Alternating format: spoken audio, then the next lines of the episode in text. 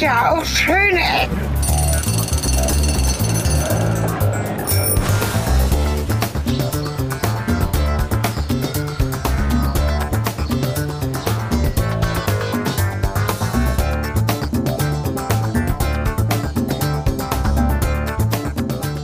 Hallo und herzlich willkommen zurück zu unserer großen Tour durch, ja, es ist nicht ganz Südeuropa, aber immerhin Österreich, Italien und Slowenien.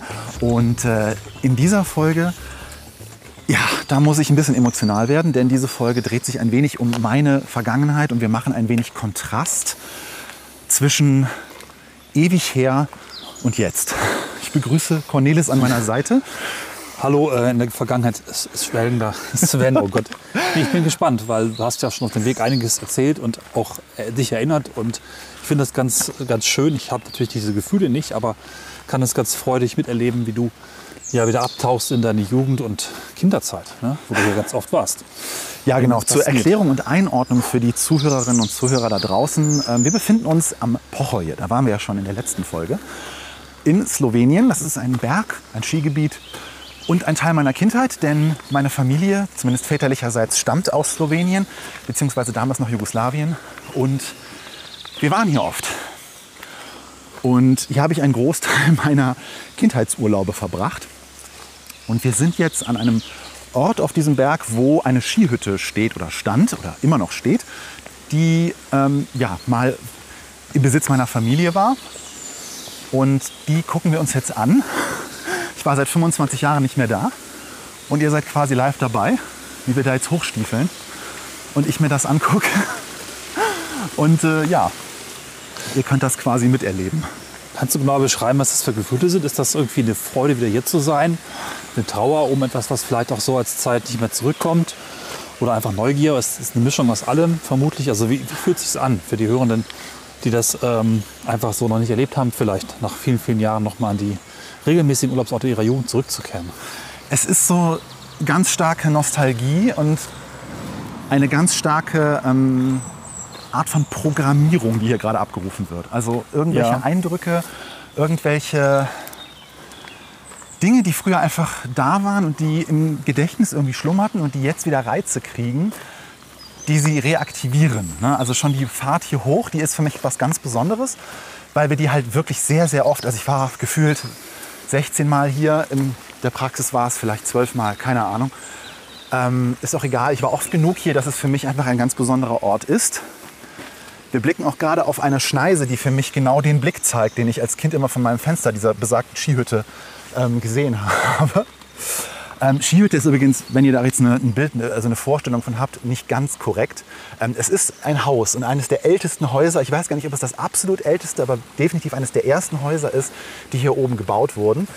Ähm, und die Auffahrt dauert so 30 Minuten, wenn man von Hotsche, das ist der Ort, der Maribor am nächsten liegt äh, und der äh, ja quasi so das Tor für uns immer war, hier hochzufahren. Unten gab es einen kleinen Supermarkt. Mittlerweile ist da alles komplett vollgebaut, riesengroßer Supermarkt, in dem waren wir gerade drin. Du hast Ananasmalzbier gekauft. Lecker, kann ich sehr empfehlen. Gibt noch ein paar mehr Sorten von der Firma, das werde ich noch ausprobieren. Aber das ist nichts, was. Das wird für mich vielleicht mal Erinnerung sein in Zukunft, aber für dich geht es um anderes Malzbier Ja. vielleicht. Okay. Nee, für mich geht es um Sirup. Sirup, ja, genau, hast du ich habe. Radenska wieder entdeckt. Ähm, Ja. Ich habe mir extra nicht angeguckt, wie dieses Wasser hier heißt. War halt auch Teil der Kindheit. Und äh, Radenska äh, wurde gemischt hier mit Sirup, denn es gab hier früher nicht so viele Süßgetränke, die man quasi in fertiger Form kaufen konnte. Zumindest erinnere ich mich nicht an viele. Ähm, und für uns war immer die Tradition, auch wenn wir bei der Familie waren, für die Kinder gab es immer Sirup zum Trinken. Das heißt, es gab Radenska ins Wasser. Radenska war auch früher in so großen Glasflaschen mit einem Kronkorkenverschluss. Das war auch für mich einzigartig. Das war, wurde also zisch gemacht, dann waren diese drei kleinen Herzchen da drauf, das Symbol von Radenska. Und dann ähm, ja, wurde, es, wurde es reingekippt. Und dann kam der Sirup dabei, natürlich für uns Kinder viel zu viel. Und äh, ja, dann wurde drauf losgetrunken. Das ist einfach ein, eine, ein, ein, ein kulinarisches Erlebnis. Sagt man eigentlich Kulinarik zu Getränke? Ich würde schon sagen. Oder vielleicht, wir haben ja diesen wundervollen Begriff Lokulik geprägt auf der Webseite. Vielleicht passt der ja auch. Wobei ich da immer nur an Essen denke, nicht an Trinken. Aber im Zweifel ist es ein sensorisches Erlebnis. Und wir gehen jetzt gerade, eigentlich hier ist kein Fußweg, kein richtiger. Ähm, wir sind jetzt hier an der Auffahrt. Die ist früher mit dem Auto im Winter. Ähm, es sind so knapp ja, Ich glaube, so 50, 70, 80 Meter sind es. Und diese Auffahrt war halt im Winter immer wirklich eine Herausforderung, denn die musste ich als Kind freischippen. Mit meinem Dad zusammen. Oh ja. Das heißt, diese dann doch äh, recht ähm, rumpelige Einfahrt, wie ich finde. Ich dachte auch mittlerweile wäre da was Neues gemacht worden, aber nein, es ist tatsächlich immer noch dieselbe rumpelige Auffahrt mit einfach nur Naturstein und äh, Kies und allem, die es damals gab. Und äh, ja, wie gesagt, 50, 60 Meter und wir reden hier von Schnee. Also nicht diesen Schnee, den man heutzutage in Deutschland so, wo alle sofort äh, Panik kriegen, wenn irgendwie ein Flöckchen fällt, sondern hier war wirklich brusthoch Schnee. Und diese Einfahrt dann frei zu schippen, war Okay. eine Aufgabe, die sehr, sehr lange gedauert hat. Den ganzen Tag eigentlich. Und ich war schon nach zwei Stunden so fix und alle, dass ich einfach nur wieder reingehen wollte Wow. und meine in den Ja. Urlaub mitgebrachte Playstation bedienen wollte. Ähm, es war immer sehr praktisch, wenn mein Vater oder mein Onkel damals hier unten an der Straße gestanden haben und ungefähr wussten, wann der Schneeflug kommt, der die Straße hier den Berg hoch freigeschaufelt hat. Denn an der ähm, Bergstation, die hier oben ist, wo auch das Skigebiet ist, Bellevue, da fahren wir auch gleich noch hin, ähm, da muss natürlich für die hochfahrenden Touristen die Straße frei sein. Und ab und zu wurden dem dann hier unten ein paar Toller, das war die Währung damals, zugesteckt. Toller, ja. Ähm, ich glaube, ganz früher waren es Denar. Jetzt bin ich mir aber nicht ganz sicher. Als dann eben die Aufspaltung der, von äh, Jugosla also Ex-Jugoslawien Richtung ähm, Kroatien, Serbien, Montenegro und Bosnien. Slowenien, Bosnien genau äh, stattfand, damals äh, bekamen die Länder erstmal ihre eigenen Währungen und hier waren es eben die Toller. Und später kam natürlich auch hier dann der Euro. Ich erinnere mich aber noch an diese Momente, wo man unten in die Station reingegangen ist, äh, die D-Mark getauscht hat, äh, wenn man es in Bar gemacht hat, dann auch ein bisschen mehr bekommen hat und, und sowas. Auch an so Geschichten wie, dass wir hier unten am Postamt gestanden haben und meine Mutter äh, quasi im Supermarkt, in diesem kleinen, weil man musste den gesamten Berg runter, um einzukaufen, eine halbe Stunde mit dem Auto Wow, okay. um dann eben die paar kleinen Einkäufchen zu machen. Und da hat man Postkarten gekauft für die Familie und ist dann rübergegangen und hat die in dem Postamt direkt gegenüber abgegeben. Und Ja. die Front von diesem Postamt ist heute noch genauso, weil es ist direkt unter der Kirche. Und ich schätze mal, das Gebäude hat ähm, ja, ähm, Schutz. Denkmalschutz. Also Denkmalschutz, danke, das war das Ja. Wort, was ich gesucht habe. Und jetzt schreiten wir mal die Einfahrt hoch und gehen mal zum Haus. Ja, und da ist es. Es geht um das Haus, ja, nicht das. Genau, das hier vorne, hier stehen zwei Häuser, Genau. diese Einfahrt hoch. Und das Haus hier, äh, das hintere Haus ist halt dieses besagte ältere Haus. Das wurde von meinem Vater und meinem Onkel damals gemeinsam renoviert. Und tatsächlich ist auch an dem Holzschuppen neben der Eingangstür, der wurde dann nachträglich gebaut, ist noch dieser symbolisierte Pfeil nach oben, der Bäume darstellen sollte. Der ist immer noch dran. Der war früher grün gestrichen. Ähm, ich kann mich auch noch erinnern, dass die äh, Fensterläden so in traditionellerem, dunklerem Grün waren und jetzt sind sie so mintgrün. Und das Dach ist auch neu belegt. Also da ist jetzt, sind so flache, moderne Pfannen drauf. Äh, Das ist Metall, ne? Das sind keine Pfannen. Ja, genau. Also, Also Metall, Metall, das es auch Schienen. in vielen genau, danke. tatsächlich gibt, gibt es so Metallelemente zum Zusammen- Zusammenstecken. Das kenne ich tatsächlich hoch bis Estland. Das muss ja auch so eine sowjetische Methode gewesen sein, die wohl ganz robust und preisgünstig ist, aber auf jeden Fall frisch. Alles eigentlich ganz frisch, soweit. Ja. Frisch. Also diese Einfahrt hier hochzufahren, die war, äh, ja, die ist immer noch genauso mit genau diesen Platten, die hier lagen, mit genau diesem Rest. Und ja, das ist gerade wirklich eine interessante Begegnung Ist das mit der Haus? Vergangenheit. Entschuldigung. Äh, Ja. Ist das neuer oder ist das damals? Das ist neuer. Hier unten war eine Art Pferdestall, glaube ich sogar, der uralt war und immer verfallen war. Und äh, vor ungefähr 30 Jahren, hätte ich jetzt gesagt, ist dann dieses Grundstück, auf dem dieser alte Stall, oder ich glaube, das war sogar eine Poststation, äh, lag und eben von niemandem benutzt wurde, ist verkauft worden und dann ist hier ein komplett neues Haus draufgesetzt worden. Die haben hier sogar Schneeschutz drauf, also diese kleinen Haken da oben auf den, in dem Fall sind es Dachpfannen. Ja. ähm, weil hier wirklich, wie gesagt, echt viel Schnee früher fiel. Hier geht auch ein kleiner Wanderweg quasi am erhöhten Grundstück vorbei, von dem man so in, einem, in einer halben Stunde bis 45 Minuten dann zu Fuß zu Bellevue gehen kann. Und ja, für mich ist, wir gehen jetzt mal ein paar Schritte hier rein, weil ich möchte gerne noch mal den Wald hier um die Ecke sehen. Lass mich noch kurz eine Sache einfügen. Ich finde es total witzig, interessant, auch eben schon auf der Route, weil du sagst halt, das ist neu und das ist alt und das war immer schon so und haben sie was gestrichen. Und äh, auch in der Ortschaft alles neu, alles neu und so weiter, weil es eben für dich auch neu ist und verändert ist. Und ich gucke teilweise drauf und denke mir, okay, ja, das sind aber auch schon länger hier, neu, okay, für mich ist alles gleich, normal, wenn man so will. Es hat wieder so ein Perspektivending. Ne? Das ist halt sehr interessant, vielleicht nochmal als Metathema, wie unterschiedlich natürlich auch mit der Erfahrung bestimmte äh, Orte gelesen werden. Ne? Also ich gucke drauf und denke mir, ja, okay. Ich finde das äh, ja erstmal ganz normal. Ne? Und gleichzeitig ist es so schön, jemanden zu haben, der hier mit Erinnerungen reingeht und nochmal einen ganz anderen Layer drüber legt. Ne? Ja. Das, ist, das ist schon krass. So, zurück zum Wanderweg. Hier gibt es jetzt eine ganz lustige Geschichte, wo wir stehen. Das ist so ein bisschen ab vom Haus, wenige Meter im Grunde in den Wald rein. Ähm, ich sehe gerade, da hinten ist eine neue Terrasse gebaut worden. Aber diesen Anbau, den wir am Haus äh, seitlich sehen, der ist eben von meinem Vater damals an das Haus zusammen mit meinem Onkel dran gebaut worden. Die haben das Dach angehoben, um oben ein bisschen mehr, ähm, mehr Raum drin zu haben. Aber ich weiß, dass den Ausbau eines alten Familienhauses interessiert euch da draußen gar nicht so sehr. Noch eine witzige Anekdote allerdings, wo wir jetzt hier gerade stehen. Hier sind so kleine Tannen und auch große Tannen. Ja, Und die habe ich größtenteils gepflanzt. Okay. Also diese Bäume hier Geil. existieren, ähm, weil ich hier als Kind ähm, äh, Tannensamen und Zapfen gesammelt habe und die in die Erde eingebuddelt Das ist ja habe. cool. Und ich habe immer davon geträumt, dass ich hier quasi die eigenen, also wir haben immer einen Weihnachtsbaum, weil wir waren auch um Weihnachten auch herum, im Winterurlaub halt oft hier. Und wir haben hier immer traditionell unseren Weihnachtsbaum geschlagen. Ähm, heute würde ich das nicht mehr tun. Aber ich habe quasi Ausgleich geschaffen, denn wir haben hier, glaube ich, im Laufe der Zeit Okay. drei Tannenbäume, an die ich mich erinnern kann, geschlagen. Ähm, dafür stehen aber jetzt hier mindestens sechs, sieben, acht, neun, zehn Tannen, für die ich verantwortlich bin. Ich glaube, damit ist das ausgeglichen. So darf ich vorstellen, Tanne, Sven, Sven, Tanne, Hallo Tanne. Endlich lernt ihr euch mal erwachsen kennen. Ne? Seid beide sehr groß geworden. Ja, Ja. weil hier war, hier war alles ein bisschen freier und der Berg hier geht super steil hoch. Als Kind habe ich mich jeden Tag quasi ein bisschen weiter diesen Berg hochgetraut, um ähm, zu wissen, wann ist eigentlich der Berg irgendwann mal vorbei. Ich habe es nie bis ganz oben geschafft, Oh. weil in meiner Kindheitsvorstellung war natürlich so, irgendwann muss da ja oben mal Schluss sein. Dann bin ich mal mit meiner Mutter, glaube ich, da hochgestiegen und dann haben wir irgendwo da oben so einen See gefunden, wo so ein einzelner Hirsch dran stand. Das war auch so eine ganz, ganz ähm, ikonische Erinnerung irgendwie. Ja, also ich habe es, glaube ich, in einer anderen Folge schon mal erwähnt, wo wir am Baumwipfelfahrt waren. Für mich ist halt hier Wetter ein ganz, ganz großes Thema, weil ich, wir hatten jetzt eben Hitze, hier im Wald ist es kühl, Ja. Es, es ist sofort wieder was anderes. Ähm, wenn man halt hier runter guckte, es war halt oft so, dass sich im Grunde hier bei der Wetterseite die Wolken direkt hier am Hang verfangen haben und man dann eben vom Fenster rausgucken konnte und in der einen Sekunde war es die neblig, in der nächsten Sekunde war Sonnenschein. Das heißt eigentlich, wenn es geregnet hat, dann haben sich die Wolken hier auch wirklich festgesetzt. Deswegen hat es wahrscheinlich auch hier so ordentlich geschneit, weil auch die Schneewolken sich wahrscheinlich einfach hier festgesetzt hatten Ja.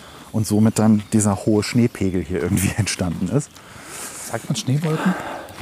Interessant. Aber Ich- Regenwolken sind ja auch ich sag Regenwolken. das jetzt so. Macht schon auch Sinn, habe ich noch nie gehört. Ist gut. Wortschöpfung immer erlaubt. Neologismen bei schöne Ecken. Ja. Interessant für mich. Ich hoffe, für euch da draußen war das auch interessant. Äh, dieses Segment, es ist vielleicht das persönlichste Segment, was wir je bei Schöne Ecken hatten. Weil ich jetzt, wie gesagt, zum ersten Mal seit 25 Jahren diesen Ort wieder sehe, der für mich in der Kindheit dann doch eine sehr krasse Bedeutung hatte. Auch wenn, ja, es ist halt so, ne, Nostalgie ist halt das, was eigentlich an positiven Sachen bleibt. Ne? Was man hier irgendwie auch äh, als Kind dann für andere Gefühle hatte, wie, ah, ich würde aber lieber mit meinen, äh, mit meinen Freunden irgendwie zu Hause ins Freibad gehen oder äh, lieber den ganzen Tag irgendwie Playstation spielen, statt hier nur irgendwie äh, zwei Stunden, bevor es dann wieder zu irgendeinem Familienbesuch geht oder sowas. Das ist alles weg.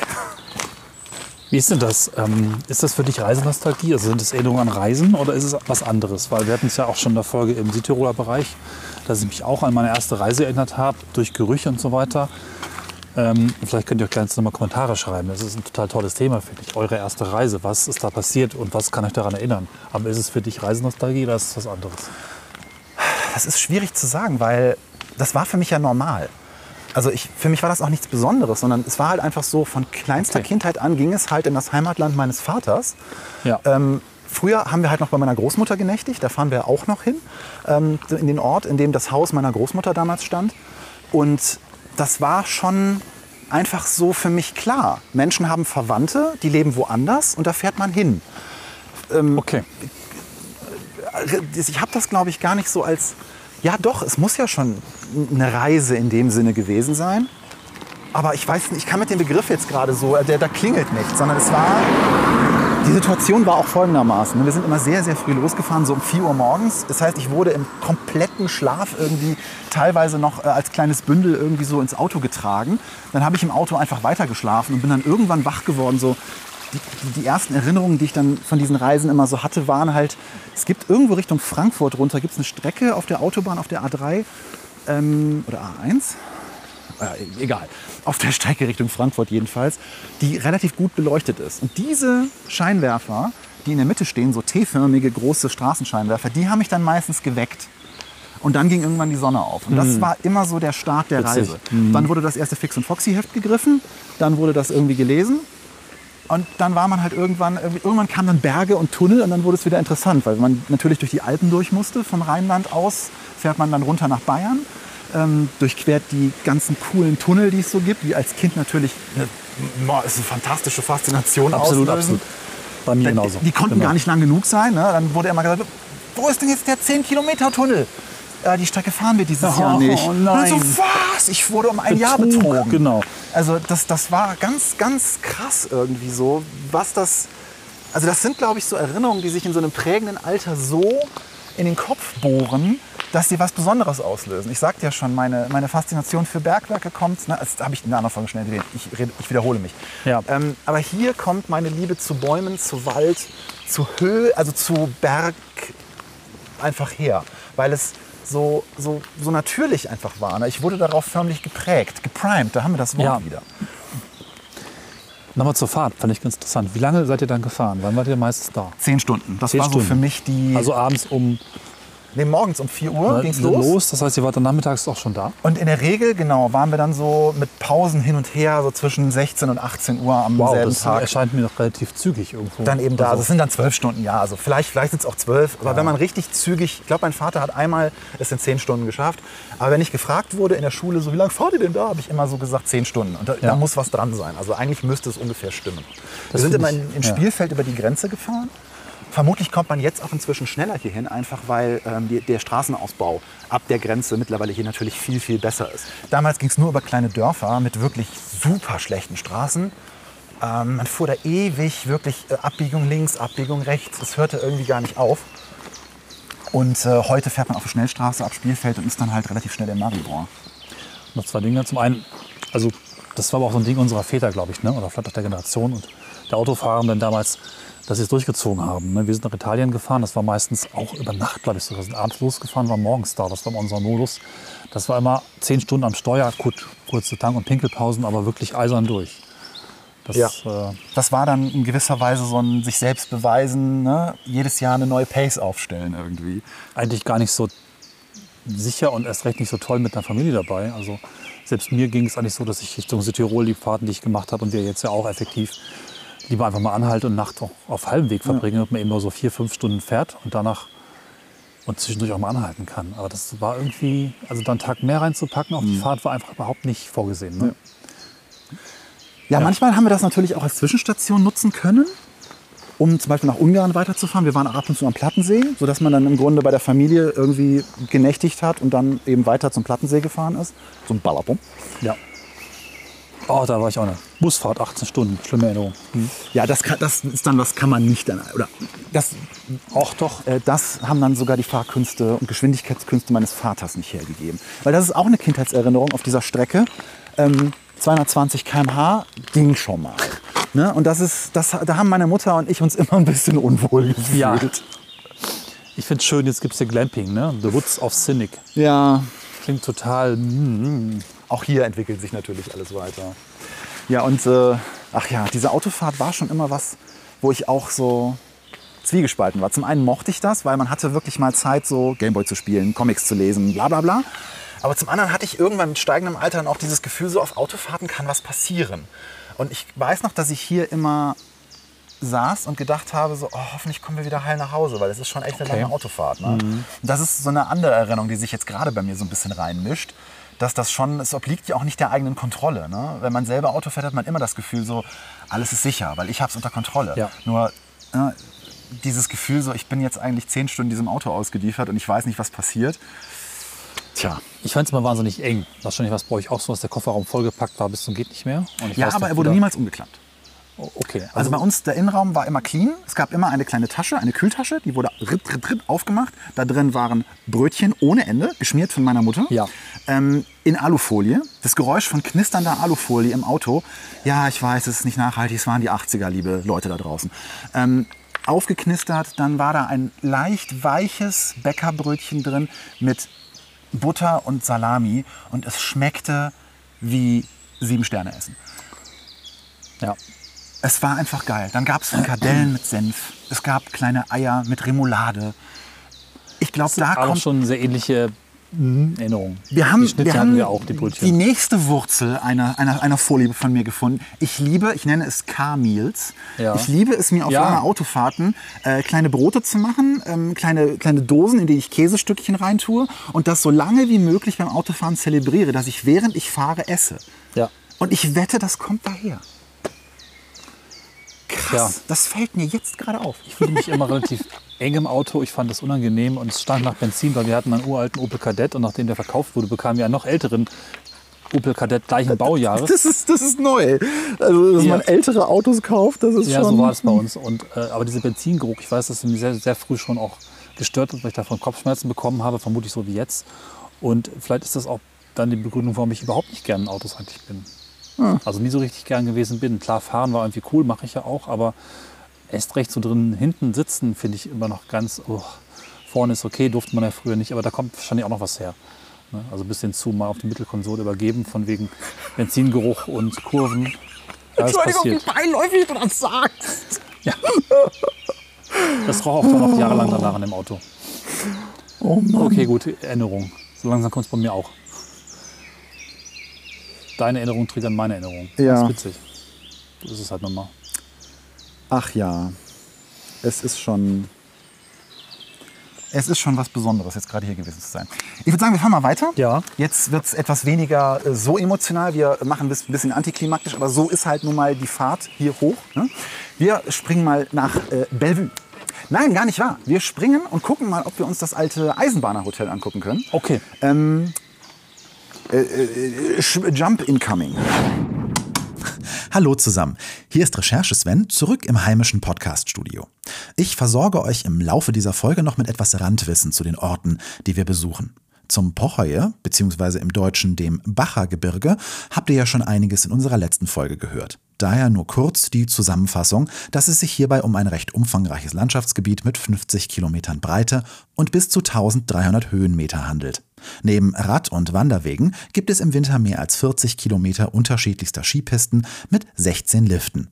Zum Verweilen laden viele Ferienhausgebiete, zahlreiche Hotels und Pensionen ein. Mehrere Straßen führen in 20 bis 30 Minuten Fahrzeit auf die verschiedenen Gipfel. Wir sind am Eisenbahnhotel und ich habe gerade schon so ein, vielleicht kennt ihr das aus der Kindheit, wenn man sich an Orte erinnert. Dann sind wir natürlich nicht mit dem Auto hingefahren, sondern wir sind da zu Fuß hingegangen. Deswegen war es rechts vom Weg und mit dem Auto, die Straße, die drunter lang führt, ist es links vom Weg. Und jetzt bin ich echt gespannt. Also die Einfahrt sieht schon mal nicht sehr nobel aus. Also es ist vielleicht doch nicht das große Ding geworden, von dem ich immer gedacht habe, dass es Nee. wird. Ach du Scheiße. Das ist leider gar nichts mehr. Was ist das daneben? Ja, das ist es. Also das ist ein historischer Bau, der früher für die, wenn ich es korrekt wiedergebe, für die Menschen, die bei der ähm, slowenischen Eisenbahn oder jugoslawischen Eisenbahn gearbeitet haben, war das ein spezieller Urlaubsort, der entweder als Kooperation vergünstigt oder wie auch immer mit denen ähm, gemacht wurde oder zur Verfügung gestellt wurde oder sogar von der Bahngesellschaft gebaut wurde. Nagelt mich da jetzt bitte nicht drauf fest. Und das ist eine wahnsinnig wilde Kiste. Und es ist auch schon der hässliche große Bau gewesen oder nur das dahinter? Weil das Ähm, ist nee, ja das war, ich krieg das gerade nicht mehr so richtig rein. Das ist, war wahnsinnig verfallen. Ich habe fast Ähm. das Gefühl, dass dieser große Kasten hier unten vielleicht ein neuerer Neubau ist. Oder neuer Neubau, ja. Ähm, Ich muss mal kurz raus und muss mir das mal ähm, mit eigenen Augen dann durch komm das ich auch raus. Glas eines Autos angucken.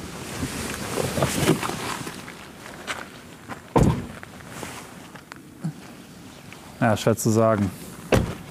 Also das, ist, äh, Es ist zwar jetzt auf jeden Fall ein begonnener Um- und Erweiterungsbau, der offensichtlich zwischendrin kein Geld mehr gehabt hat und schon längere Zeit steht.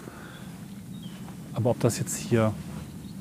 Also, ich habe versucht gerade herauszufinden, wie du es erinnert hast oder gesehen hast damals. also es war ne? folgendermaßen. Man ging da oben, der Wanderweg geht Ja. hinter dem ganzen Komplex hier hoch. Wir müssen den Komplex mal kurz beschreiben, auch wenn das vollkommen unmöglich ist. Es ist, es ist ein wilder Mix aus Traditionszeugs. Da in der Mitte sehen wir noch den alten Bau. Genau. Das ist der alte Ja, Kram mit das den. Holzfenstern und dem, äh, den, den Schindeln oben drauf. Aber diese Glaskästen links und rechts, die sind meiner Erinnerung nach Das sieht nach neu. 90ern aus. Und der Kasten hier unten ist auch neu. So, genau. Und Oder der neuer. Kasten hier unten, ähm, Natursteine mit einer weißen Front und so Dreierfenstern, äh, der ist auch neu. Und daneben steht so ein, so, ein, so, ein, so ein hässlicher Bau, der aussieht, als wenn er irgendwie in den 60ern gebaut worden wäre. Aber den gab es hier noch nicht. Das war relativ baufällig. Ich habe so braun in Erinnerung. Und es war flach. Und man musste hier vorne diesen, diesen steilen Weg runtergehen und stand dann hier vor. Okay, lohnt sich jetzt nicht hier groß viel Zeit drauf zu verschwenden. Nee, ähm, es geht gleich weiter. Aber ähm, ja, krass. Also es wirkt auf mich ehrlich gesagt so, als wenn hier mehrere Investoren mehrfach versucht haben, hier irgendwie was zu bauen. Ja. Es hat so Las Vegas-Style. So als wenn man irgendwie was, was wollte Mhm. und einfach nichts, nichts zu Ende gebracht hat. Ich fand den Aspekt noch ganz schön, dass die Eisenbahner früher hier oben auf dem Berg mit wunderschönem Ausblick offensichtlich zur ja, Würdigung ihrer Dienste oder auch wenn vielleicht was vorgefallen ist, in Schnell einer Art von einsteigen, weil hier sind eine Million Fliegen. Ja, in einer Art von Kur oder Urlaub gebracht wurden auf Kosten der Eisenbahn. Einer ist drin. Ja, Und der ja. andere krabbelt auf mir. Ja, okay. Den Käfer kann ich vielleicht mal raustun. Den Hallo. Käfer, bitte sehr gut, bitte, bitte Ja, ich muss ihn erstmal irgendwo. Okay, wir haben ziemlich viele Tiere auf uns drauf sitzen, weil hier sind auch sonst irgendwie keine Menschen. Ja, du, das ist auch eine Erinnerung meiner Kindheit. Insekten. Hier Insekten ohne Ende. Gut, ich würde sagen, wir, ähm, während wir hier mal äh, wenden, jetzt springen wir wirklich zu Belgien. Ich habe im Nachhinein sehr umfassend versucht, diesem ehemaligen Eisenbahnhotel hinterher zu recherchieren. Da mich diese ja, wilde Bauruine irgendwie seit Kindheit verfolgt. Zuletzt habe ich sogar meinen Vater und meinen Cousin gebeten, mal im slowenischsprachigen Netz zu suchen. An dieser Stelle vielen Dank an die beiden. Die Erinnerungen sind von mir, naja, halbwegs richtig gewesen. Das lokale Eisenbahnunternehmen kaufte irgendwann um die 60er Jahre herum dieses Grundstück für einen recht attraktiven Preis am Pohoje, um seinen Angestellten Erholungsmöglichkeiten anbieten zu können. Die Lage war mit einem Kilometer Abstand zur Seilbahn und nahe der Bergstraße ja dann doch recht attraktiv. Das Angebot fand wohl auch regen Anklang und so wurde der anfangs kleine Komplex im Laufe der Zeit erweitert und auch für Urlauber außerhalb des Unternehmens geöffnet. Irgendwann so um die 80er Jahre herum wurde das Gebäude dann aufgegeben und stand lange leer, dem Verfall quasi preisgegeben. Das ist dann die Zeit, wo ich es als Kind erlebt habe. Die Gründe, warum das damals aufgegeben wurde, sind nicht so ganz klar zu finden. Vermutlich hat es finanzielle Gründe. Ende der 90er Jahre fand sich dann ein neues Investmentunternehmen, welches den Bau renovieren und als neues Hotel eröffnen wollte. Ähm, dank meines Cousins weiß ich jetzt sogar, dass es in Betrieb war. Auf einigen Hotelbuchungsportalen war es gelistet. Gefunden hat er es als Drei-Sterne-Hotel Apart Hotel Pochoje. Die 21 Bewertungen auf letsbookhotel.com sind mit 8,5 von 10 dort als exzellent eingestuft. In den letzten Bewertungen aus dem Jahr 2006 wird es als ein ruhiger Platz mit freundlichem Personal, modernen Zimmern und gutem Essen beschrieben. Nur bei einem Gast mit mehr als einem Hund scheint das Hotel damals Probleme gemacht zu haben und da wurde der Zimmerpreis erhöht. Das so als kleine Anekdote. Noch ein bemerkenswertes Detail. In den Bewertungen wird sich darüber ausgelassen, dass zum Erreichen des Hotels 25 Kilometer Bergstraße gefahren werden muss und nicht die 6,5 Kilometer Entfernung von Maribor, die eben nur der Luftlinie entspricht. Ja, wir behalten das mal im Hinterkopf. So, Nächste Station. ja, wir Deine sind da. Kindheits- Hotel? und Jugenderinnerung, ja. Bellevue. Ähm, die Station, wo man eben am Ende des Wanderweges dann ankam. Wir stehen jetzt genau auf diesem Wanderweg. Und das ist auch wieder Teil der Erinnerung, dass man eben dann hier den anderen äh, Blick vom Berg runter hatte. Auch ja, wieder durch so mhm. eine Baumschneise. Und ich sehe da drüben auf der rechten Seite schon, dass da der komplette Neubau offensichtlich ist. Das ist eine Stelle, die ich so jetzt gar nicht mehr richtig verorten kann. Ähm, deswegen gucken wir jetzt mal, wo wir hier ähm, auf der Richtung, wo es früher lang ging, ankamen. Ah ja, der Weg geht ja ein Stückchen weiter neben der Straße. Und oh, ich bin gespannt. Weil Bellevue klingt ja auch erstmal nach so einem Hotel für la Noblesse, wo die Reichen und Schönen kommen, um ins Tal zu gucken. War das so? Also wie heißt das in Erinnerung? Ich habe es als totalen Plattenbau irgendwie so. so in Erinnerung. So, ja, okay, jetzt habt ihr uns erwischt. Okay, okay. Nachdem wir in der letzten Folge ja eigentlich Reis ausgenommen haben, sind wir für die heutige persönliche Folge, in der es um meine Erinnerungen an Slowenien geht, jetzt doch hier am Hotel Bellevue rumgelaufen. Seht uns diesen kleinen dramaturgischen Kniff nach. Ist, ja, es ist halt die Skistation, also wo man eben von hier die Piste dann runterrodelte, äh, wo ich auch eine Erfahrung mit Ski gemacht habe und für mich im Leben beschlossen habe, ich und Skier werden keine Freunde. Bis ich dann Jahrzehnte später irgendwie äh, Snowboard äh, als, ne, war, ihr wart ja live dabei, liebe Hörerinnen und Hörer, in unserer Folge aus der Skihalle Neuss, wo ich meine ersten Snowboard-Erfahrungen im Leben gemacht habe. Äh, hier haben wir jetzt Zirkelschluss, wo ich meine ersten Skierfahrungen gemacht habe. Es war schrecklich. Belassen wir es dabei. Ja, und man, man wurde halt hier. Also das, das, das Ziel war halt irgendwo hinzulaufen. Das war so der alle drei Tage Spaziergang, den man halt machte, um mal was anderes zu sehen. Oh Mann, das klingt fast schon ein bisschen trist. Also man ist die ganze Zeit am Haus und es gibt einen Spaziergang zu einem Hotel, wo man, wie ich eben schon gesagt habe, Kaffee und Kuchen trinken kann essen kann. Ja, genau. Also ich, jetzt hat mich gerade der Fahrt gefragt, äh, warum wir hier hingefahren sind, äh, warum wir hingegangen sind. Ja, eben, weil war- waren halt die 90er. Entschuldigung, ich muss mal pusten. Hier sind Mücken ohne Ende. Äh, pu- äh, wo kann man Kaffee Kuchen? Genau. Das ist halt schon ein wichtiger, eine wichtige Frage, die man sich in den 80er und 90ern gestellt hat. Jetzt habe ich noch eine Frage zu den 80er, 90ern, gerade auch, weil ich das gerade so drin hatte. War das für dich langweilig, das zu machen? Denn ich habe ganz viele Erinnerungen von Reisen, die echt scheißen langweilig waren, weil wir einfach mal Dinge gemacht haben, die waren null interessant. Man musste bei uns früher mal super weite Fahrtouren und Wanderungen machen und ich habe das echt immer gehasst. Also ich, vielleicht war das nicht mehr langweilig, sondern echt einfach nicht meins. War das bei dir auch so, dass du das Gefühl hattest von, äh, will ich nicht? Ja, Falscher Ort, falscher Platz, falscher Mensch. Doch, irgendwo Ja, schon. Also ja. deswegen sagte ich ja eben Nostalgie. Es ist ja schon so eine Erinnerung, die einfach ähm, ja, jetzt verklärt ist von irgendwie war das doch schön. Ne? Rückwirkend findet man ja manche Dinge dann doch irgendwie als toll, dass sie da waren. Und man konnte sie halt nicht so richtig wertschätzen. Ähm, natürlich, ich sagte ja eben schon so, man wird dann eben aus seinen, aus seinen Sommerferien rausgerissen. Man war gerade irgendwie mit Wasserpistolen draußen am Start und die Ja. Freunde waren alle da. Und dann ging es so, ja, morgen fahren wir nach Slowenien. Klar, das spielt auch damit rein, aber ich glaube, das hat sich austariert irgendwo. Ähm, ich ich habe, äh, ja, dadurch, dass man eben mit dem eigenen Auto verreist ist, gab es den Vorteil, dass es eben ne, Kofferraum gab in gewissem Maße, sodass man letztendlich alle Lieblingsspielzeuge einpacken konnte. Später war es eben, also früher war es der Gameboy, später war es die Playstation, die auf einem winzig kleinen Röhrenfernseher dann eben den Sommer mit Gran Turismo irgendwie ver versüßte. Und ja, hier ist eine Kirche links von uns, die aussieht, als wenn sie schon früher hier gewesen wäre. Aber an die kann ich mich überhaupt nicht erinnern. Ich glaube, die war auch früher hier. Ja, das macht total Sinn. kann es bestätigen. Ja, siehst du, so sind auch Erinnerungen der Blick selektiv. Ja, doch, okay. Jetzt, jetzt wo ich den Turm sehe, ähm, ergibt, das, ergibt das Die ist Sinn. aber auch witzig, weil offensichtlich die Kirche mal, wie soll ich sagen, ein durchgehendes Schiff hatte. Da fehlt auf jeden Fall ein Stück Mauer. Das ist vielleicht mal eingefallen, abgebrannt, man weiß es nicht. Und es sieht auch nicht mehr aus, als würde es noch als Kirche genutzt werden, sondern irgendwie als äh, Lagerhaus vielleicht oder was auch immer die Fenster sind. Oder sogar Unterkunft. Also es ist ein sehr interessantes Ding in sich nochmal, glaube ich. Ja. Also es, genau, es, es sieht innen drin neu aus, aber irgendwas ist mit dieser Mauer passiert, wo man sich entschieden hat, das lassen wir so. Hier handelt es sich um die Kirche St. Bolfenk. Sie liegt an einem Pfad, der schon vor tausenden von Jahren von Pilgern beschritten wurde. Seit ungefähr 1290 stand hier vermutlich eine kleine Kapelle. Bis im Jahr 1501 die heutige Kirche im Stil der deutschen Spätgotik erbaut wurde. Nach Reformen im Jahr 1785 wurde die Kirche aufgegeben. 1856 ging sie in einem extrem baufälligen Zustand in den Besitz der damaligen Bürgermeisterfamilie von Maribor über.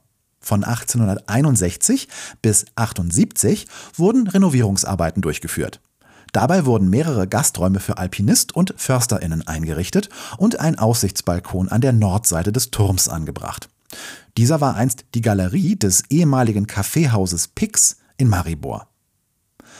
1950 wurde das Gebäude durch ein Feuer stark beschädigt und vom Denkmalschutzamt sowie der Stadt Maribor erneut renoviert, bis es im Jahr 2000, also 50 Jahre nach dem Brand, wieder eröffnet wurde. Ich kenne diese Kirche somit nicht im fertigen Zustand, was meine Reaktion vor Ort erklärt. Da die verfallene Mauer auf der Südseite als Denkmal beibehalten wurde, lässt der Bau aus der Ferne unbedarfte Menschen wie mich immer noch glauben, dass das Gebäude eine reine Ruine sei. Wenn ihr also dort seid, geht einfach mal hin. So. Ach krass, es steht tatsächlich noch so, wie, es, wie ich es in Erinnerung habe. Okay, hatte nichts mit dem 80er Jahre Plattenbau zu tun. Herzlichen Glückwunsch. Okay, Okay. Habe es mir sehr anders Aber vorgestellt. das, das stimmt noch. Okay, lustig. Meine Beschreibung, die ich eben hatte, war aus dem Gedächtnis. Ihr könnt sie komplett in die Tonne kloppen. Holzfront, altes, altes Gemäuer unten drunter mit so Das ist das Betonverstrebungen. Hotel? Nein, das ist das Restaurant Schrägstrich Bergstation. Okay. Auf der linken Seite davon ist jetzt eine komplett neue Seilbahnstation gebaut worden, offensichtlich. Das ist, aber das ist die. Das, Entschuldigung, nein, das ist die historische Seilbahnstation. So, da fuhr früher die Seilbahn rein. Siehst du? Ja, okay. Macht Sinn. Und diese, diese äh, lustige Snackstation hier drüben, die gab es Er- meiner Erinnerung nach damals auch noch. Wo man dann, wenn man lang genug gequengelt hat, ein Eis bekommen hat. Eigentlich wurde aber, oh, ich glaube, diese, diese Tankstation, die ich hier gerade sehe, für die Schneemobile und sowas, die gab es früher auch schon. So sieht sie nämlich Ja, die aus. muss, genau, die sieht doch sehr nach 17 Ja. aus. Da oben ist ein 24-7-Market, der einfach nur aus einem kleinen Container besteht. Es ist ein super krasser, Interessant, dass sowas hier steht. Krasser Kontrast. Ja, wirklich. Darf ich kurz mal fragen, ist es hier eine Seilbahn? Habt ihr die genutzt, um mal runterzufahren? Nein, extrem selten. Aber ist, ist das vielleicht nicht eigentlich eine coole Kostet Idee? Geld Ja, und schon, äh, man hat ein Auto. na gut. Ja. Schade eigentlich. Eigentlich ist es voll cool, dass man in der Ecke wohnt und kurz runterseilbahnen kann. Wenn sie denn fährt. Das macht sie ja anscheinend im Sommer nicht. Okay, so und jetzt wird's, jetzt wird's diffus. Weil hier um die Ecke müsste das alte Restaurant gewesen sein. Und das ist noch da, ja. Okay. Nein, das stimmt doch, was ich erzählt habe. Das ist doch so 60er Jahre Plattenbau. Ähm, das Restaurant schon, aber das daneben. Das, Das- war das früher auch schon so? Dieses, ähm, Ja, ich meine schon. Wie heißt es doch so schön? Vielleicht ist Englisch heißt es übrigens A-Frame, also dreiecksförmiges äh, Ah, Dach. okay. Ne? Eigentlich ganz interessant. Das ist auch noch 70er Jahre Architektur aus, was im Ostblock damals sehr beliebt war, so zu bauen. Und es wurde zumindest mal saniert, würde ich sagen. Hier sieht man auch noch den alten, hier ist genau die Seilbahn quasi zelebriert. Mit dem alten ersten Sessellift. Security gab es da nicht, ne? Natürlich nicht. Unglaublich. Hallo? Security. Unsinn. Dann die Kabinenbahn. Und dann die Bahn, die ich noch kenne, mit roten Kabinen. Und dann offensichtlich jetzt die moderne Bahn. Witzig. Okay, aber der, der, Vor, der Vorplatz ist tatsächlich noch so vorhanden. Und sie zelebrieren hier auch Open 365 Tage. E-Bike Rental. Ah, es ist Bellevue Grand Hotel. Es kann sein, dass dieser Dreiecksbau jetzt hier erneuert wurde. Ja, würde ich auch so sagen. Ähm, aber dass sie vielleicht irgendeine alte Form hier aufgegriffen haben und das jetzt mit meiner Erinnerung spielt. Das sieht für mich aber schon eigentlich aus der Zeit auch aus. Sogar relativ eindeutig. Nur saniert. Ja. Aber das ist nicht so wahrgenommen. Das Aber ich habe den Eingang anders in Erinnerung. Aber vielleicht, also das ist, ich meine, es war früher mehr Holz, wie wir da oben am, an den oberen Etage oder an der oberen Etage noch sehen. Ja, ich würde sagen, wir gehen noch mal zum, zum Aufblick und zur Skipiste runter. Ja, also auf jeden Fall lustig, transformativ. Wie sich jetzt so, ne, wie bei so einer Festplattendefragmentierung, wie sich jetzt so quasi die Erinnerungen und die, die in die neue Realität irgendwie so aufeinander legen. Wir gucken jetzt den Anfängerhügel runter, wo es auch noch einen kleinen alten Sessellift gibt. Mit dem sind wir, glaube ich, früher mal gefahren. Der führt, glaube ich, auf, eine, auf einen äh, unteren Teil, wo dann eben von der, einer der drei Skipisten, die es hier, glaube ich, gibt, ähm, dann die SkifahrerInnen wieder nach oben fahren können. Und ich glaube, mit dem sind wir ab und zu mal vielleicht nur ein einziges Mal gefahren. Weil ich wieder wahrscheinlich wieder lang genug gequengelt habe, dass ich es gekriegt habe. Ja, hier diese, dieser Weg dazwischen, der führt dann da- zu einem neuen Part, den wir gerade eben schon von der Straße aus gesehen haben. Da werfen wir gleich nochmal einen Blick drauf. Aber das hier ist auf jeden Fall von der Topografie her noch so, wie man es logischerweise in, in Erinnerung hat. Äh, hat ähm, aber nicht mehr von der Bebauung her, weil da hinten diese, diese kleinen Ferienhäuser, auf die wir hier gerade blicken, die gab es damals noch nicht, logischerweise. Und das hier ist die, die große Piste. Lustig, hier gibt es so eine kleine. Was ist das? Das ist ein Transportband für Kinder auf Skiern. einen Berg hochgeschoben mit so einem Art von Fließband. Ach unterschieben. Das ist, ach, du, für den? Anfängerhügel, dass man hier nicht dann hochlatschen muss. Okay, in meiner Erinnerung musste man tatsächlich einfach die Skier unter den Arm klemmen und dann ging man halt wieder hoch. Also wenn wenn es damals hier schon so ein, so ein Laufband gegeben hätte, dann wäre ich ja freiwillig Ski gefahren. Geiler Ausblick. Muss man echt mal sagen. Ja, Bellevue. Bellevue, genau. Äh, Irgendwo muss der Name ja zumindest ein wenig Berechtigung haben. Hier brummt der Transformator. Wow, auch daran erinnere ich mich noch. Auch wenn das Gebäude neu ist, aber an solche Geräusche von einer ähm, Seilbahn, das gehört halt dazu. Ja, und das ist dann der Blick und die Blumenwiese, wo das ein oder andere Mal gesessen wurde.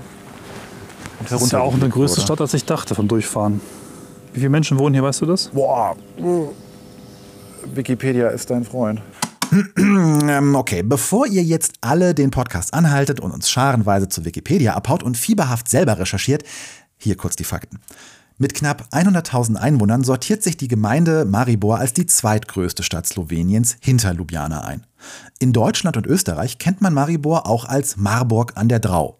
Dies geht auf den erstmals 1164 erwähnten Gründungsnamen Markburg in der ursprünglich deutschsprachigen Region zurück. Der Name Maribor wurde im 19. Jahrhundert im Zuge des Aufkommens des slowenischen Nationalbewusstseins vom Dichter Stanko Vras geschaffen. Und das ist die Methode, wie man eben dann schnell nach, nach, Maribor kam mit der Seilbahn, die heute nicht fährt, weil Off-Season, kein Wochenende, kein gar nichts. Und da unten im Tal erkennt man dann die, schon die Bodenstation. Sagt man das so bei einer Seilbahn? Bodenstation? So, Ja. wir ähm, Das ist Kreuzschnerv, glaube ich. Äh, Genau. Wir sagen dem brummenden Transformator mal auf Wiedersehen und äh, gehen jetzt noch mal hinten rum auf den neueren Part der ganzen Anlage. Ich würde dich jetzt ganz gerne mal einbinden, äh, Ja. weil ich erzähle, glaube ich, sehr viel. Ja, ich weil wir heißen ja schöne Ecken. Ja. Und ab und zu machen wir ja solche persönlichen Folgen, wenn es sich irgendwie ergibt. Und jetzt würde ich dich gerne mal fragen, wäre das hier eine schöne Ecke? Also wäre das eine Ecke, wo du noch mal aus irgendeinem Grunde zurückkommen würdest? Jetzt bin ich mal ganz fies und ganz ehrlich, nein. Also klar, die Aussicht ist schön, aber ich habe jetzt noch nichts entdeckt, was sie besonders, besonders macht. Also, hm. Also man ist gar nicht so böse, ne? aber Nee, äh, du, die Art und ich Weise, wie ich da würde dieselbe Antwort geben. drauf schaue, also es ist halt Skigebiet und Skigebiete sind meistens ein bisschen Ja, leer im Sommer und verlassen. Und da ich meistens Sommerreisen mache und nicht im Schnee, ist hier, glaube ich, ja, so ein bisschen trostloser Geist. Auch dieses komische Hotel Bellevue, wo man es sehr deutlich signalisiert hat, es wäre zu. Obwohl da groß steht Open ja ne, lustig. 365 Open Tage. 365 Tage, aber Und wir oben wurden... noch groß steht Hotel Bellevue als festes Schild Open. Ähm, Das ist krass. Das fällt mir jetzt erst auf. ja, das, Schönen Dank auch. solche Dinge sehe ich halt ziemlich schnell. Und habe gerade mal geguckt, es gibt auch Menschen, die hier vor einer Woche noch was gegessen haben. Aber es ist irgendwie, ja, weiß ich nicht. Es fehlt so. Es tut es mir sehr leid. Es ist nicht gemütlich, es ist nicht so, nicht so kuschelig. Ich würde jetzt hier nicht ein oder zwei Tage auf dem Berg verbringen wollen. Auch wenn ich hier Ja, vielleicht im Glamping-Bereich. einen emotionalen Part äh, einnehme. Hier liegt ein äh, Papierband auf dem Boden, auf dem Visit Pochoy steht. Und irgendwie ist das, glaube ich, das, wie ich das jetzt so Ja. unter objektiven Perspektiven geben würde. Weil hier, es wirkt hier auch alles so ein bisschen closed. Aber gut, es ist ein Skigebiet. Ne? Das Lustige ist, dass vielleicht noch mal, das habe ich schon ein paar Mal gedacht, dass wir das Skigebiet gefahren sind. Die sehen halt im Sommer immer auch deswegen ein bisschen kacke aus, weil sie so gebaut sind und so gepflegt werden, dass sie im Winter gut aussehen. Ja. Das heißt, wenn hier mal ein paar Bäume rumliegen, wenn der gute Weg müsste schon heile sein, auch mit Schnee. Aber Schnee kaschiert halt eben auch sehr viel. Ne? sehr viel. Und vielleicht wäre es ein schöner Winterbesuchsort, aber äh, ich weiß nicht. Ja, es wirkt aber auch so, ne? Also hier sind halt die Gehwegplatten rausgerissen und dann liegt hier so ein bisschen Bauschutt rum und da steht eine Bierdose. Genau. Und du weißt auch nicht, ist das jetzt schon ein oder zwei oder fünf Jahre, ne? Oder erst seit ein paar Wochen ja, genau. Danke, das hast du jetzt Ja. gerade quasi getriggert. Das ist genau das, was ich nicht äh, gerade aussprechen kann.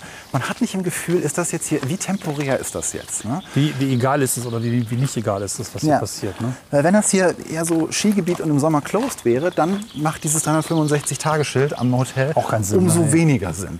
Weil hier sind ein paar Mountainbiker, hier sind ein paar Wanderer. Hier ist ein Schwimmbad. Aber Näheres. Hier ist ein Schwimmbad. Das sieht auch relativ neu aus. sieht ich glaube, neu, das, das wird neu nicht- gebaut. Ja, Hier ist noch die Isolierung draußen. Auch hier Ja, liegt eine okay. Schnapsflasche. okay. Aber hier wird ein Schwimmbad offensichtlich an das Hotel Bellevue dran gebaut. Das eben auch wirklich, also jetzt hier von der Seite sieht man genau diesen Kontrast zwischen neu und alt. Und das, äh, ja, nicht unbedingt auf eine vorteilhafte Art und Weise. Also zumindest wird investiert oder Menschen glauben noch, das klingt wieder so abwertend. Also haben auf jeden Fall hier was vor. Ne? Es gibt Pläne, aber ob die jetzt sehr langsam umgesetzt werden, also es wird jetzt nicht gerade wie eine Baustelle, wo jetzt mit Power dran gearbeitet wird. Das, auch das könnte jetzt eigentlich äh, vor zwei Jahren Geld ausgegangen sein. Ja. Da weiß ich nicht genau. Ne? Genau, Weil- so wirkt es nämlich auch, weil wenn das eine Baustelle in Betrieb wäre, würden dann jetzt hier nicht Bau, also Baumaschinen stehen, würden dann hier jetzt nicht, ich meine, wir haben einen ganz normalen Wochentag, also wir sind komplett off Season. Genau. Ähm, es, ist, es ist kein Frost, es ist kein Regen, es ist kein schlimmes Wetter. Ähm, eigentlich müsste man auch dann erwarten, dass jetzt hier gebaut wird. Deswegen sind wir wieder mit dieser Frage, die sich durch diesen Part hier durchzieht. Wie lange ist das schon so? Ja, davon sind zum Beispiel Scheiben, die sind kaputt. Ja. Da sind Sprünge drin in den Scheiben. In den beiden links. Komisch. alles, Ja, ne? das wirkt tatsächlich schon so, als wenn hier irgendwo vielleicht in Corona, vielleicht in was anderem ja das kann natürlich das sein. Geld ausgegangen ist und man erstmal das ganze Projekt on hold gesetzt hat. Weil das ist, so einen Schwimmer zu bauen, ist schon eine Rieseninvestition. Vielleicht aber auch aufgrund von irgendwelchen Umweltauflagen des Landes, die gesagt haben, no, Schwimmbäder nicht mehr. Also es ist zumindest nicht ganz zu, weil wie gesagt, ich habe ja noch Leute äh, bei Google Rezensionen schreiben sehen, die zumindest im Restaurant waren und es irgendwie ein bisschen überteuert, ein bisschen okay fanden. Ne? Also irgendwas passiert hier noch. Und was war da noch so der Tenor? Vor zwei Monaten unser Aufenthalt im Hotel war lobenswert. Na gut. Es gibt aber auch alternativ noch die vor drei Monaten. Ich kann nicht glauben, dass Ihnen jemand erlaubt, sich so zu verhalten. Das grüne Slowenien und Maribor als bestes Reiseziel für 2023 klingen hier wie ein Witz. Schade, es hat viel Potenzial. Also, ja, Hier ist wieder Recherche, Sven. Ich habe daheim dann noch etwas dem Hotel Bellevue hinterhergesucht im Netz, da ich den Zustand vor Ort von außen doch etwas seltsam fand. Laut diverser Bewertungen in den einschlägigen Hotelportalen ist das Schwimmbad, welches wir vor Ort noch als im Bau vermuteten, wohl wirklich in Betrieb und wird lobend erwähnt. Nee. Überhaupt sind die Rezensionen überwiegend positiv und beschreiben das Hotel als recht gastlich und schön. Vermutlich hinterlässt es im Winter einen anderen Eindruck als den, den wir vor Ort im Spätfrühling und nur von außen erhaschen konnten. In diesem Sinne wollen wir fair bleiben und bitten euch, unsere Vorortaussagen etwas nachsichtiger zu betrachten. Wenn ihr eigene Erfahrungen mit dem Hotel habt, schreibt uns gerne bei Instagram oder in die Kommentare. Das würde mich wirklich sehr interessieren. Denn auch in den Bewertungen zum Grand Hotel Bellevue finden sich reihenweise erboste Gäste, die sich nach fast 30 Kilometer Bergstraße ja dann doch etwas echauffieren, dass das Hotel eben nicht die erwähnten 2,5 Kilometer vom Stadtkern entfernt ist. Und die Moral von der Geschichte, in bergigen Gebieten buch ein Hotel ohne Routencheck nicht. Jetzt haben wir jetzt kommen wir in was, was wiederum. ultimativen Kontrast. Ja, und das wirkt auch neu. Pohorje Village. Bike und E-Bike Rental. Und hier ist, ja, beschreib du es mal. Genau, das sind halt so ja, richtige, vollwertige Häuser, die vermutlich mehrere Ferienwohnungen enthalten. Die sind jetzt auch nicht alt, vielleicht 10, 15 Jahre, und die wirken wiederum halbwegs in Schuss und durchaus in Nutzung. Also das ist alles okay. Ja, die wirken nicht nur halbwegs in Schuss, die wirken also auch mit Verstand gestaltet. genau. Denn hier ist tatsächlich traditionelle Architektur drin, also für die Region.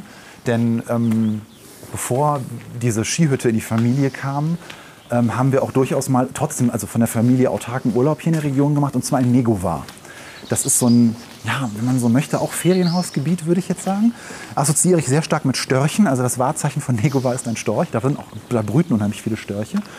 Und da gab es so kleine, im Englischen würde man sagen Lodges, also wirklich so Hütten, die mich jetzt sehr an diesen Baustil hier erinnern. Wobei er hier natürlich super modernisiert ist und man sieht moderne Materialien, moderne Bauweisen, durchaus gepflegt. Aber auch das wirkt, ich komme mir vor wie in so einer, in so einer Plangeisterstadt. Wobei ich das ganz nett finde. Hier würde ich vielleicht doch schon eher übernachten. Offensichtlich auch für den Winter gebaut, ne, für die Skitouristen. Da ist jetzt auch totale Off-Season. Ja. Ne, Da stehen neue Dinge, die wohl gekauft wurden, aber es ja, ist jetzt nicht schlimm. Ne? Also, Gut, wir können nur spekulieren. Auf jeden Fall ähm, kurze Eindrücke. oh, von diesem Teil hier. Ja, wir haben sehr emotional begonnen. Dank mir. Danke, dass ihr dabei seid, äh, wenn ich hier äh, die, auf den Spuren meiner äh, Erinnerung bin und meiner Kindheit bin. Ähm, wir machen jetzt einen weiteren Sprung zum letzten Part dieses Podcasts. Ähm, es geht nach Kungota und da hat meine Großmutter früher gewohnt. Und soweit ich mich erinnere, ist das Haus abgerissen. Okay, Und das ja, könnte ein interessantes Ende werden. wir machen jetzt mal einen Sprung. Vielleicht wird es noch ein bisschen emotional. Bevor wir nun zur letzten Station dieses Podcasts in Kungota übergehen, kurz ein paar Worte zu diesem kleinen Ort, der mir viel bedeutet, jedoch vermutlich nicht gleich auf der obersten Position eures nächsten Urlaubs-Moodboards landen wird.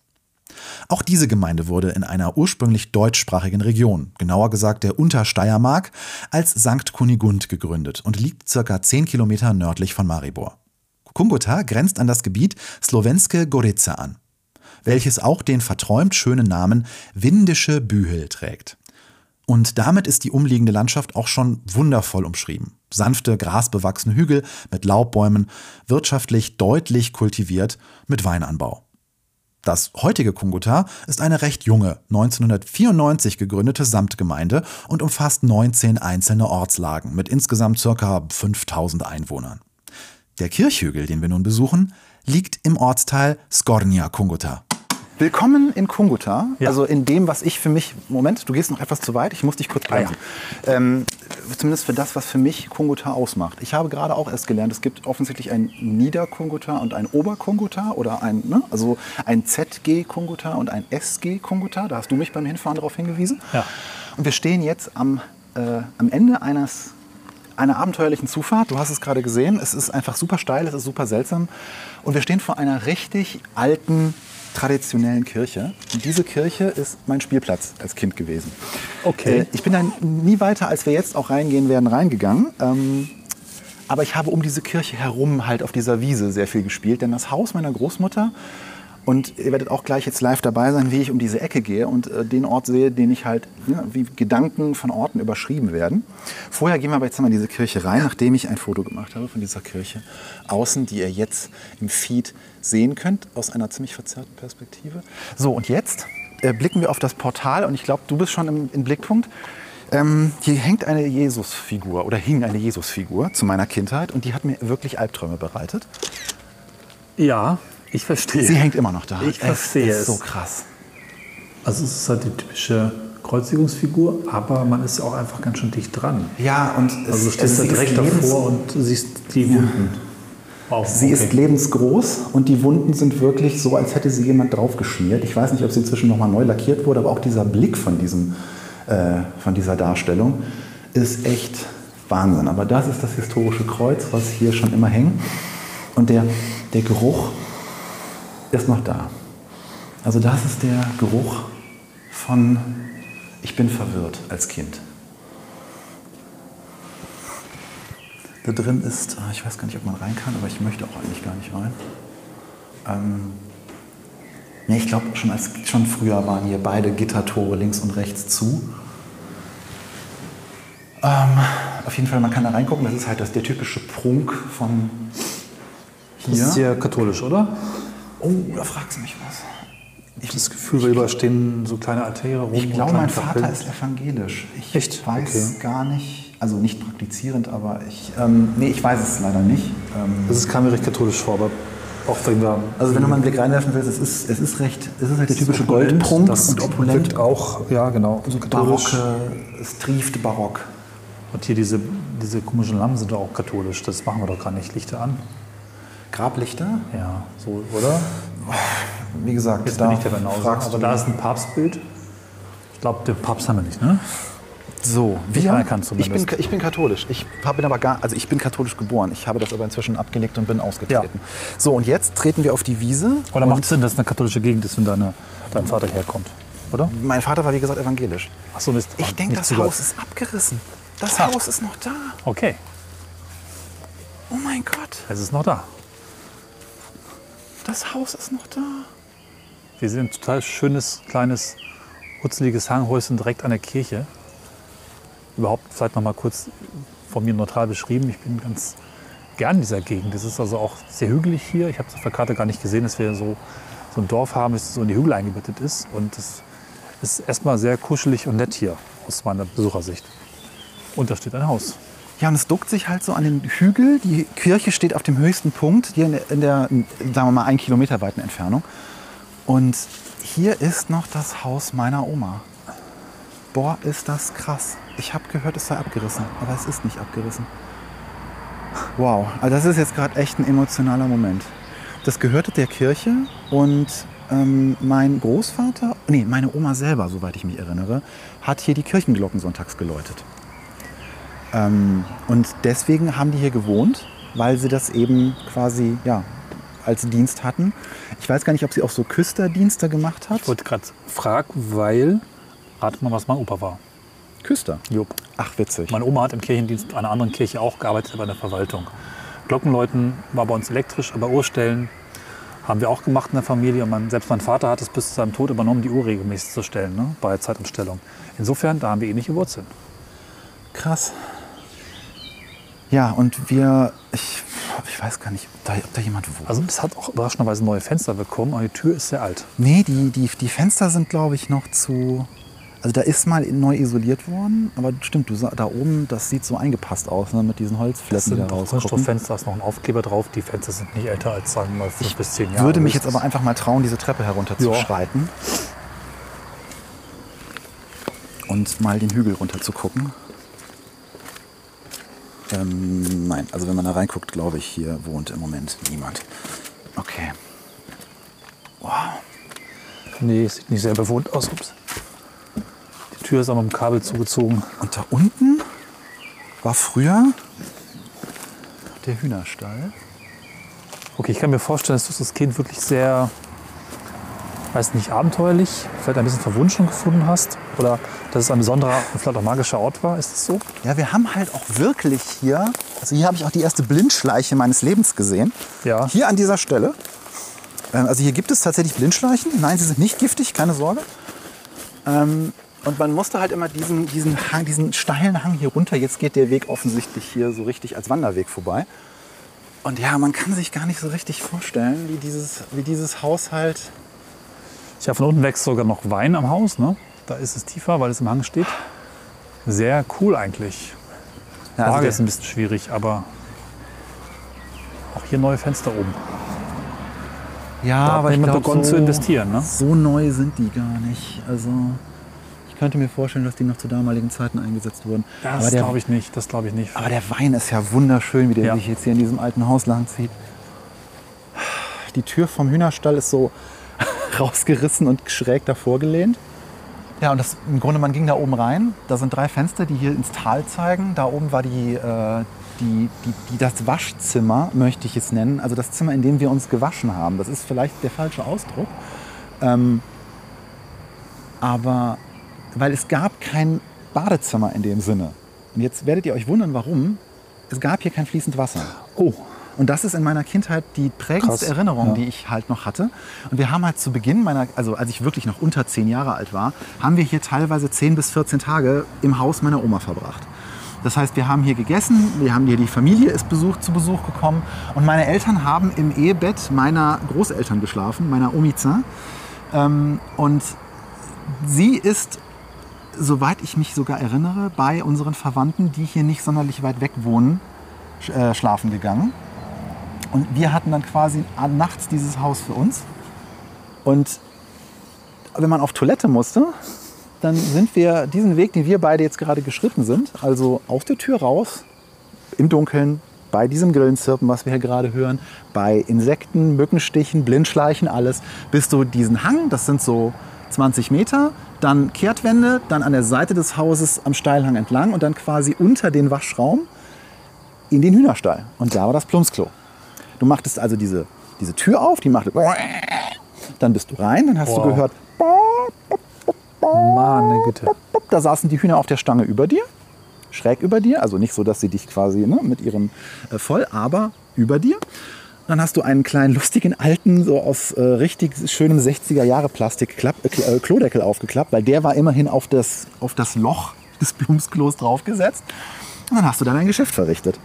Und das ist, ähm, das, das war so. Und das war,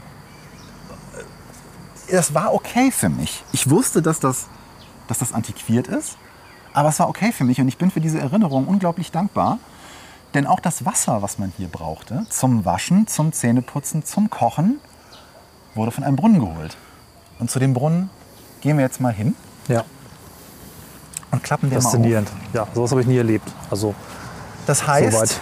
es gab hier auch, ähm, Nee. wir reden hier von einem traditionellen Haus, also hier gab es auch Eimer aus Blech und nicht aus Plastik. Später gab es dann Plastikeimer. Und diese Eimer wurden halt so links und rechts einfach, ne, nicht mit so einem Joch, das wäre irgendwie noch praktisch gewesen. Ähm, und den Weg, den wir jetzt lang schreiten, also wir gehen jetzt nicht wieder die Stufen zum Haus hoch, sondern gehen am Seite, an der Seite des Hanges unterhalb der Kirche jetzt wieder zurück. Den gab es auch nicht.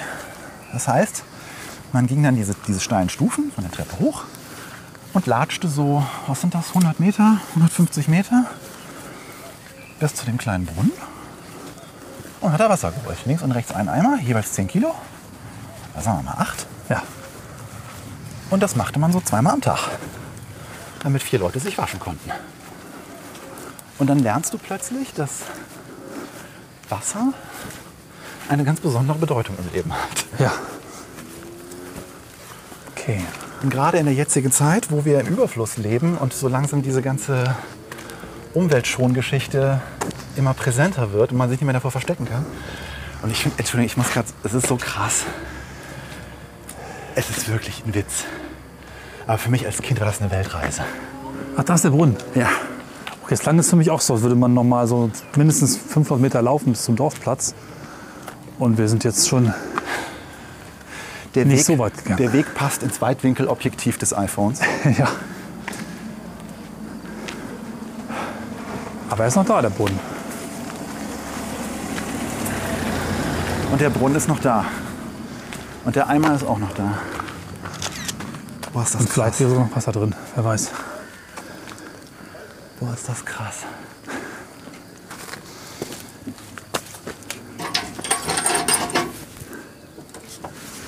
An dieser Kurbel haben wir gedreht und haben hier Wasser rausgeholt. Und es ist noch exakt dieser Eimer. Ja, 25 Jahre, ne? Oder? Ja, das ist noch länger her, also dass ich zuletzt hier Ach war. so. Ich war als Kind immer so ein bisschen enttäuscht, dass der Brunnen so nicht so wie so ein, wie so ein Playmobil-Brunnen aussieht, weil der Brunnen ist viereckig Mhm. und ebenerdig fast schon. Und die Klappe, also es ist eine Klappe drauf, die ist viereckig und da drauf steht halt dieser alte, lustige Eimer. Ach schön. Und hier wächst Holunder. Auch eine Pflanze, die für Aber du hast Wasser nicht rausziehen können, das ist zu anstrengend gewesen, oder? Doch, da musstest du auch kurbeln. Okay. Der, viel, der muss ja schwer sein, der muss ja aus Metall sein, der muss ja unter Wasser gehen, logischerweise. Dann hast du den hochgezogen und das dann in den, in den eigentlichen Eimer Die umge... Kurbel ist jetzt. Die Kurbel ist da Weg. drüben Ach, und die, ich glaube, da war so, ein, Ach ja, so, so, so eine Holzummantelung oder eine Plastikummantelung drüber. Aber Boah. das ist. Aber so war das. Ja, Wow. hier direkt um die Also, Ecke ist so ein kleiner Dorffriedhof. Achso, Entschuldigung, ich habe dich Nee, ich abgewürgt. versuche das nur irgendwie für mich zu fassen. Es ist ja immer noch die lustige Situation. Im Kontrast zu mich ist es einfach ein nettes, schönes Dorf, wie ich im Urlaub öfter mal welche sehe. Das ist angenehm und sympathisch. Ich versuche die Emotionen zumindest mit eigenen Erinnerungen zu verknüpfen, aber ich habe da nichts Passendes. Ne? Nicht so. Ja, und wie gesagt, ich bin um diese Erinnerung sehr, sehr dankbar. Ja. weil es auch irgendwie so in gewisser Weise erdet. Ne? Also Ja. ich glaube, es ist, es ist nicht so, also vielleicht ist es sogar in der Menschheitsgeschichte jetzt zu dem Zeitpunkt, wo wir aufwachsen durften, relativ einzigartig, dass wir, also ich, ich spreche jetzt mal aus meiner Sicht, weil ich, ich habe nur mein eigenes Leben zu bewerten. Genau. Ähm, ne, von kein fließend Wasser, Plumpsklo im Hühnerstall bis hin zu Hallo. die Entdeckung des Internets oder die Erfindung des Internets, äh, Homeoffice, überall auf der Welt Fotos machen und GPS haben. Und jetzt stehe ich AI. hier. Bis hin zu AI, Muss man gleich noch die dieses. wir ja auch im Podcast hier besprochen haben. Ja, das ist eine ganz schön große Klammer. Ja. Also für mich ist das jetzt wirklich eine emotionale Reise gewesen, ähm, weil ich auch mit meinen knapp über 40 Jahren jetzt so einen Zirkelschluss zur Kindheit, zur Erinnerungen, die sich halt irgendwie so manifestiert haben, gemacht habe. Und schon dankbar dafür bin, dass ich jetzt hier mit meinem eigenen gekauften, äh, nicht gerade billigen Elektroauto hingefahren bin und es irgendwie geschafft habe, ähm, ja, hier was mitzunehmen und ein gewisser Grad an Bescheidenheit, ein gewisser Grad an richtiger Erziehung vielleicht auch genossen zu haben und eine Prägung irgendwie mitgenommen zu haben, die mich mit Sicherheit nicht nur in meiner Liebe zu Bergwerken, Bergen und Wetter geprägt hat, Ja. sondern vielleicht auch, oder hoffe ich doch, in den Bereichen meines Lebens, die mich hoffentlich zu einem angenehmen Menschen machen. Ich denke gerade, das ist die Klammer zwischen dem Kind, was seine Sorgen und Erwartungen und Wünsche hat und gar nicht eigentlich weiß. Also man hat natürlich gewisse Wünsche als Kind und weiß aber auch gar nicht, äh, was man sich vielleicht noch alles wünschen kann. Ich finde das so faszinierend so kolossal und vielleicht auch, wir sind noch nicht ganz am Ende dieser Tour, aber auch das schon mal zu benennen, wie äh, privilegiert einfach das alles ist. Ne? Diese, diese Klammer zu haben, diese Orte Ja. sehen zu können, auch die Orte, die wir auf der Tour zuvor gesehen haben, mit tollen Hotels, mit tollem aufwendigem Design bis hin ja, zu diesem sehr kleinen, sehr persönlichen Ort mit diesen ja, 40 Jahren quasi Menschheitsgeschichte, jetzt subjektiv von dir aus gesehen, mit dem Gefühl, wie es ist, eben kein fließendes Wasser zu haben und selbst mit einem ziemlich modernen, coolen Gerät hierher zu fahren. Ja, und ich meine, ne, also wir müssen uns auch nicht darüber unterhalten, dass es Menschen gibt, die das auch wirklich im Alltag hatten. Ich hatte es jetzt nur im Familienurlaub Ja. irgendwie ein paar Jahre lang. Äh, ich möchte jetzt niemandem auf die Füße treten, der irgendwie ganz anders und viel härter aufgewachsen ist. Also bitte, ne, fühlt euch da draußen nicht auf den Schlips getreten. Das ist jetzt hier wirklich vermutlich die persönlichste Folge, die wir je hatten. Weil ich für mich jetzt auch das machen wollte, dass, wir diesen, dass ich diesen Moment für immer in Audio gebannt habe und mir den eines Tages vielleicht mal wieder anhören kann, wenn ich nicht genau weiß, wo ich stehe im Leben und zumindest in Teilen weiß, wo ich herkomme. Auch wenn ich hier, vielleicht das mal zur Einordnung, ich bin in Slowenien nicht aufgewachsen. Ich bin in Deutschland geboren, als mein Vater ausgewandert ist. Und ich kenne das, wie gesagt, nur aus dem Urlaub. Und das hat aber scheinbar gereicht, um mir im Leben etwas mitzugeben. Und das finde ich gerade sehr schön. Ich umarme das gerade. Ich teile es etwas von außen gesehen, erlebe deine Freude und deine Emotionen, finde das total großartig, dass wir das machen konnten. Ich wusste nicht so recht, wie ich mir das vorstellen sollte, klar, weil ich da einfach nur Beobachter bin, fast schon das Gefühl habe, dich als Interviewer begleiten zu dürfen. Aber das ist normal bei dieser Folge. Also ich bin sehr glücklich, dass wir das gemacht haben. Ich glaube, hier vielleicht mal der Blick auf den Friedhof, den können wir nochmal das Foto reintun zum Schluss. Ich finde das gerade einen total krassen Blick, auch jetzt aus der Sicht des Besuchers. Toll. Und zum Schluss nochmal einfach den Blick schweifen zu lassen, die Ferne und vielleicht zu überlegen, Ja, ja, was wird als nächstes kommen. Danke, liebe Hörerinnen und Hörer da draußen, dass ihr diese Reise mitgemacht habt, dass ihr diese doch deutlich andere Folge mit zu Ende gehört habt. Heute ging es mal nicht um Architektur, nicht um Lokulisches. Heute ging es mal um die Geschichte von einem von uns beiden, von uns. Was heißt die Geschichte? Mein Gott, das ist ein bisschen zu sentimental hier. Um einen, um einen Teil, der mich im Leben doch geprägt hat. Ich hoffe, das war interessant für euch. Wenn ihr auch eigene Geschichten zu teilen habt, die vielleicht ähnlich sind, würde mich sehr interessieren. Schreibt es uns auf einem der Kanäle, die wir zur Verfügung stellen, wie zum Beispiel unserem Instagram-Kanal, unserem Twitter-Kanal oder einfach als Mail bei uns an schöne Ecken. Und in diesem Sinne verabschieden wir uns mit diesem Blick auf Kunguta und bis zum nächsten Mal. Bis dann, bleibt dabei. Tschüss.